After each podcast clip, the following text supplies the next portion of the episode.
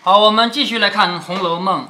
前面呢，我们看到贾赦啊，他喜欢上了一个丫鬟，这个丫鬟不简单，是贾母身边最得力的丫鬟。问题是呢，丫鬟自己不愿意嫁，旁人都以为她愿意的，因为一个丫鬟怎么说也是个仆人，如果嫁给主人了。那就算不是大老婆，就算是个通房大丫头，她毕竟地位提升了呀，所以所有人都以为她会同意的，就包括鸳鸯的哥哥嫂嫂都以为她会同意的。但是呢，也有聪明的人知道，像王熙凤、平儿，一眼就看出来绝对不会同意，是不是啊？所以这里面就看得出智商高低了啊，就是鸳鸯的哥、鸳鸯的嫂嫂绝对是智商比较低的，那那个邢夫人呢，智商也是比较低的，但是。王熙凤和平儿呢，就是比较聪明。这里呢，贾赦就把他的哥哥叫过来骂了一顿，说怎么着也得逼着她嫁给我。如果不嫁给我，她肯定喜欢宝玉了。就算不喜欢宝玉，难道是喜欢我那个儿子贾琏了？是不是？叫他别做梦，要么就嫁给我，否则怎么怎么样，就是逼着她要嫁就得嫁给我。这个时候，他哥哥金文祥没办法来跟他说，说的他实在没办法了。他说，就算我要嫁。我也去得跟老太太说一声吧。那这样一来呢，金文祥以及金文祥老婆，也就是他的哥嫂啊，以为他回心转意了，这回就要去见贾母了。好，你看这个场面啊，可巧王夫人、薛姨妈、李纨、凤姐儿、宝钗等姊妹，还有外头几个执事的有头脸的媳妇儿，都在贾母跟前凑趣儿。这个时候是最热闹的时候，这个时候把这事捅出来的话，那就成了贾家的头等大事了。如果贾母身边没有别人，就贾母的话，这个事一说还有回旋的余地。比如说你有什么事，你偷偷的跟我说，咱们还可以商量的。我们家客人最多的时候，你把这个事说出来，那就只好一个办法，就是把这个事情放在明面上处理，是不是啊？你看现在多少人啊？王夫人在，王夫人当然是贾母的儿媳妇，是不是啊？在，薛姨妈是客人，也在，李纨、凤姐儿是孙媳妇儿。宝钗和众姊妹是他的，他走了吗？啊，不是啊，前面是王熙凤安排的，说如果要说这个事儿，我就把别人带走。可是现在不是谁安排好的呀，是鸳鸯她要把这个心事给说出来，她就要跑到贾母这边来说。难道鸳鸯会说你们都走，让我说话，她可以吗？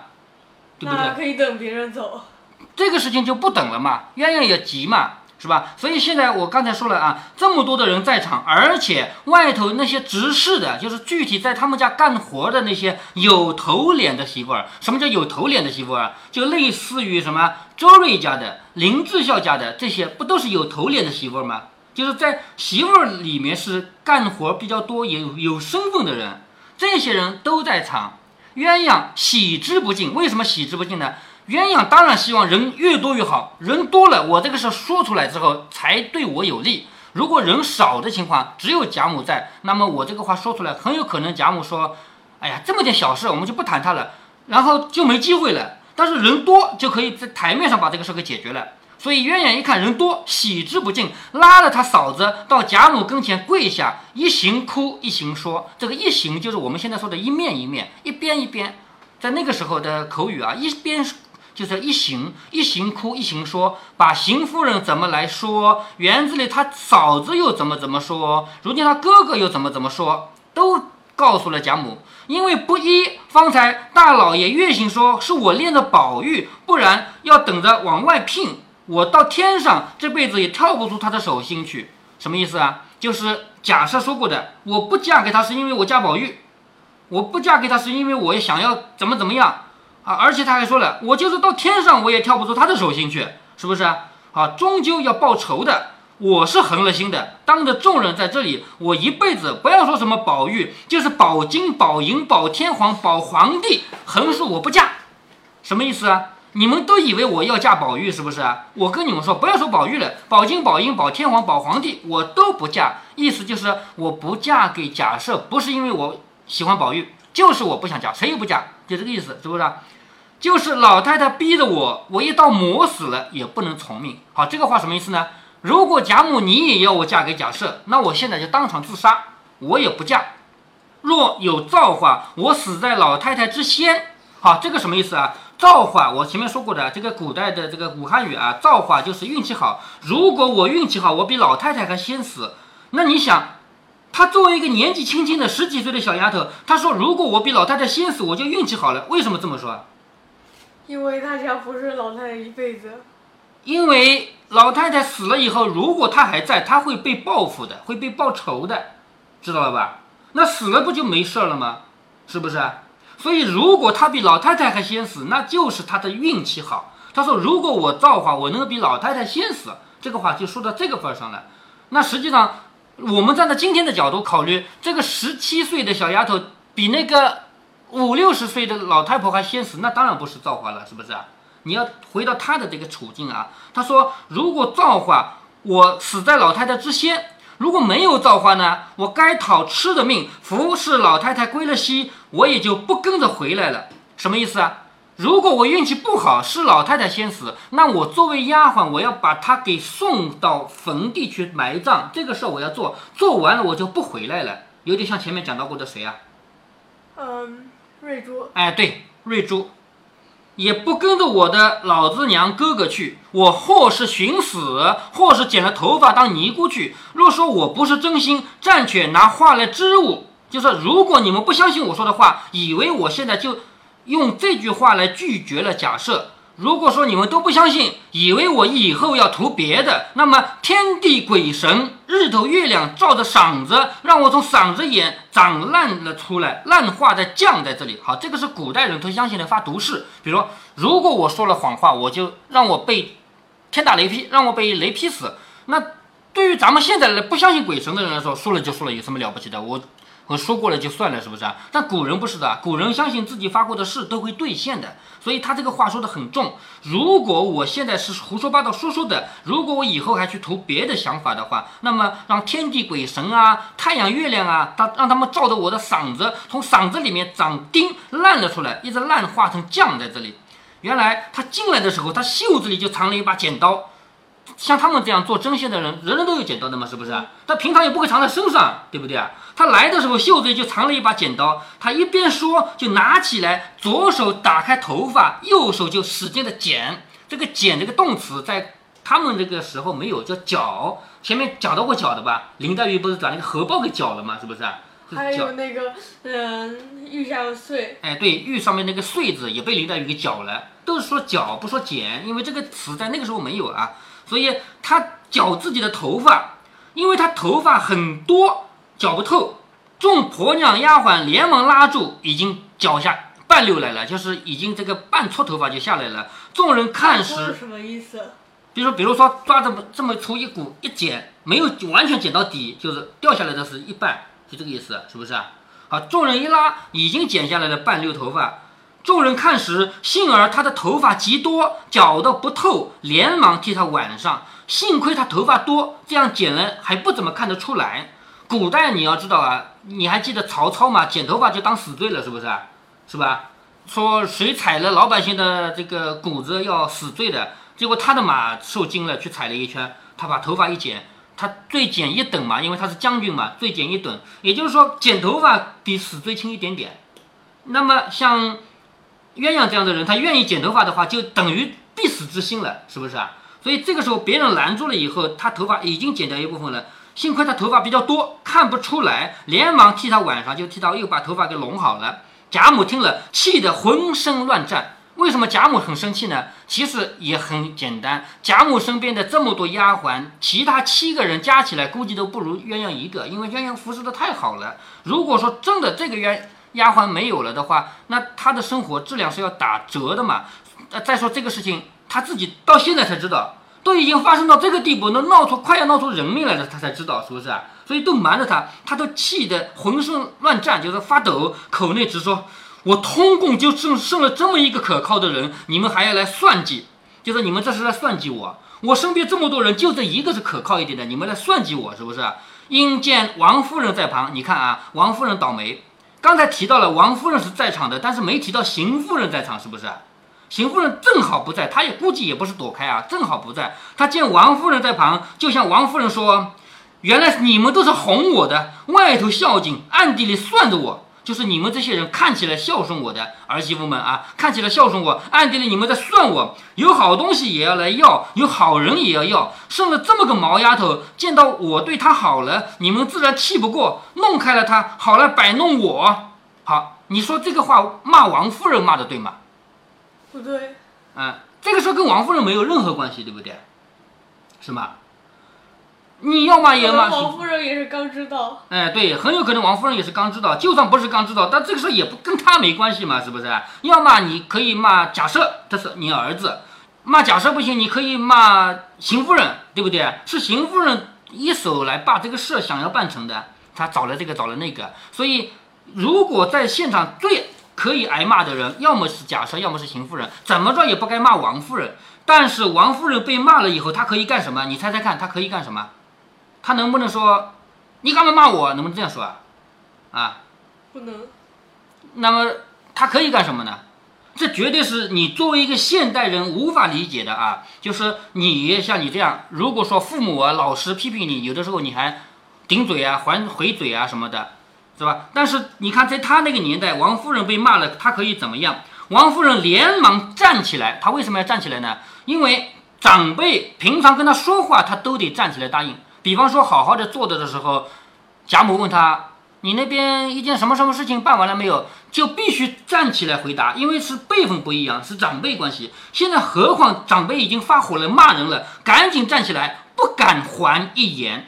他是不可以解释的，就是说，非但不可以回嘴骂人，连解释都不可以说这件事你骂错人了，跟我没关系，这话都不能说，只好站着。不能骂长辈，但是呃，不是解释可以的吗？做儿媳妇的和和婆婆之间是根本就没有任何开口的机会。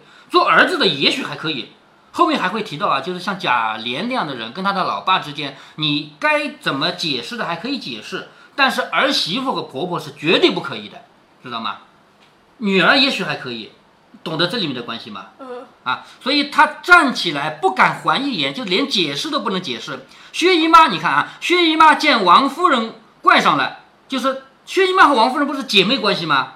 本来如果薛姨妈不是王夫人的姐妹，她可以劝的。她说：“哎呀，老太太，你不要骂她了，可以劝的。但是现在也不能劝，为什么？你一劝，你就帮着自己姐妹了，是不是？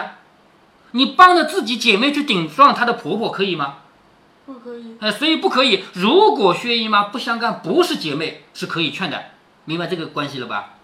所以你看，薛姨妈见连王夫人都怪上了，反而不好劝了。”那李纨一听见鸳鸯的话，早就带了众姊妹出去了。李纨为什么要把这些姐妹都带走呢？为什么？你忘了前面我们我已经讲过的了。为什么说王熙凤给她的婆婆邢夫人出主意，说你来说话的时候，我要把人带走啊？因为这个事儿是尴尬的嘛，对不对？嗯。有现场有人尴尬，不管是老的尴尬还是小的尴尬，我们都必须离开。这个事情你现在很难懂，我们现在没有这些东西要讲究。我举个一个例子啊，假如说你在学校上学的时候，语文老师和数学老师吵架吵起来了，你可以在旁边看热闹吗？你必须走开，为什么呢？因为语文老师、数学老师两个人一吵架，必然有一个赢有一个输，而且做老师的吵架也是不合理的，对不对啊？啊，他被你作为学生的人看到了，以后就会恨你。以后有什么事就会算在你头上，虽然这次的事情他不怪你啊，将来有事会算在你头上，因为他丢脸的事情被你发现了，知道吗？所以发生这种事情，你看这个李纨多聪明，赶紧把紫梅带出去，因为在现场是有人尴尬的，老太太发火了，而且王夫人被骂了，他李纨作为第三代人，赶紧把姐妹们全部带走，让这两代人单独面对，不要被其他的人看见。这个意思啊，我们现在不怎么碰到这种情况了，但是我们现在依然要讲究，要注意这个。我们现在有好多人就喜欢看热闹，人家吵架就去围着看。其实人家吵架你去围着看，你今天是没事儿，过后人家一定会找你算账。虽然他明面上不会说你干嘛围着看我，虽然不会明面上说这个啊，但是以后别的事情上他会找你算账，就因为他丢脸的事情被你发现了，懂得这个心思吗？嗯。啊，好，你看啊。在这么多姐妹里面，只有一个人是最特殊的啊！你看，你想啊，这在他们家姐妹里面，元春不在家，迎春、探春、惜春，还有两个亲戚是宝钗、黛玉。史湘云不也是亲戚吗？哎，对，就算史湘云在吧，三个亲戚就是迎春、探春、惜春、宝钗、黛玉、史湘云。你想想看，这里面最有可能有担当的是谁？探春，你怎么知道探春啊？因为探春，嗯，那个就是就是你感觉他的性格是这样的，是不是啊？嗯啊，你猜对了啊！只有探春是有担当的人，所以在《红楼梦》里面，如果说按照我们现代观念去评，你最喜欢的人是谁？咱们撇开这个贾宝玉这个人啊，因为他这个他有很多优点，我们撇开不谈啊。很多人最喜欢的第一号人物是王熙凤。你不要说王熙凤这么坏，前面害死了贾瑞，然后害死了一对年轻的就是小夫妻，他认都不认识，为了三千两银子，是不是啊？到后面还要害死人的，还要继续害死人的。整个《红楼梦》里他害死好多人，你别以为他这么坏，但是人家最喜欢的恰恰是王熙凤。为什么？他做事情能干，是不是啊？他有主见。第二喜欢的就是探春。探春这个人很很有主见，很能干，在这个地方就看出来了。按理说，所有宝钗拍的呢？啊，薛宝钗啊，薛宝钗这个人别人是不怎么喜欢的。你只要想想她做的那么多，就是表面上看起来很圆滑，实际上做的是坏事的事情有多少，你就知道了，是不是啊？所以薛宝钗属于在场面上大家都会夸她，但实际上内心是不喜欢她的。啊，你看啊，探春是个有心的人，她想王夫人虽然有委屈，她如何敢变？就王夫人当然是被骂的委屈的，可是王夫人不好分辨，刚才已经讲过了，是不是啊？那薛姨妈呢？薛姨妈是亲姐妹，当然也不好分辨。就是我刚才也提到了，薛姨妈本来作为亲戚的身份是可以讲的，但是她是王夫人的姐妹。那宝钗呢，不能帮自己的姨母。宝钗这个人，如果关系不是这个，如果王夫人不是她的姨妈的话，她也可以劝一句，但是现在也不好劝，因为她是姨妈。那李纨和凤姐儿当然不可以了，李纨和凤姐是孙媳妇儿，她哪有孙媳妇去管两代婆婆的关系？明白了吗？你像李纨，那不是她婆婆的婆婆在骂她的婆婆吗？搞清楚了关系了吗？是不是？所以李纨是绝对不可以插手的，明白了吗？所以李纨、凤姐这种角色很尴尬，宝玉呢也不敢变。宝玉这个人其实他要是宝玉也在场，哎，宝玉如果说如果说他要说句话，其实也是可以的，但是因为现场是他妈妈，对不对？他自己的妈妈受委屈了，宝玉恰恰是不方便出来讲话的了，是吧？所以这个时候正是用着女孩儿的时候，你看这句话说的很巧妙，正是用着女孩儿的时候，什么时候用着女孩儿啊？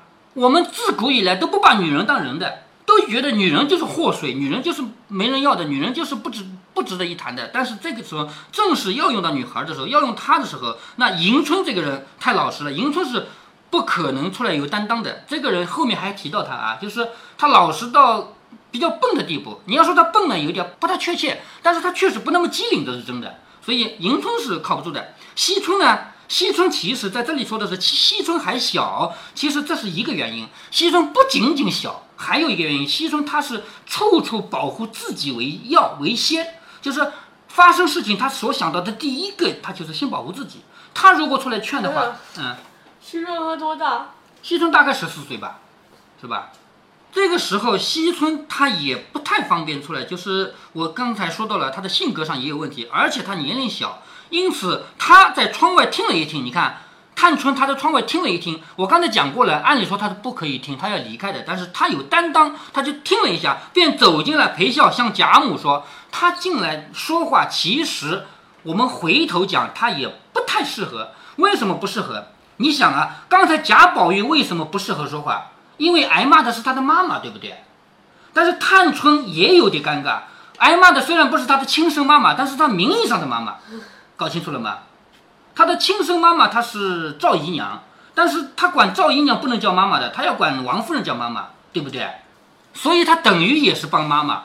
但是探春毕竟她想的不是保护自己，她要有担当，所以她来说话呢是可以说他是最合适的，当然也可以说他是最不合适的。但是既然他愿意出来说话，那我们就看他怎么说了啊。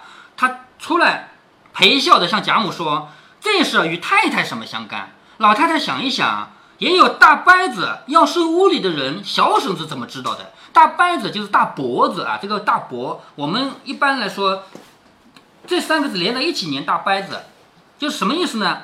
兄弟两个之间比如说我和你的伯伯兄弟两个之间，我叫他哥哥，他叫我弟弟，但是你管他叫伯伯，是不是？明白了吗？那那个狒狒姐姐叫我叫叔叔，对不对？明白了吗？嗯那么你的妈妈管他叫什么呢？管我的哥哥叫什么？叫大脖子，懂了吧？你管他叫伯伯，你的妈妈管他叫大脖子。那么狒狒姐姐的妈妈管我叫什么呢？叫小叔子，弄清楚了吧？啊，嗯好，这里探虫说的话说，这个事情与太太有什么相干？老太太，你想一想，就是前面说的太太是指王夫人，跟王夫人有什么关系啊？老太太就是贾母啊，你想一想，难道有大伯子要娶小老婆，跟小婶子有什么关系的？是吧？小婶子就是王夫王夫人啊，难道假设要娶小老婆，王夫人会知道吗？对不对？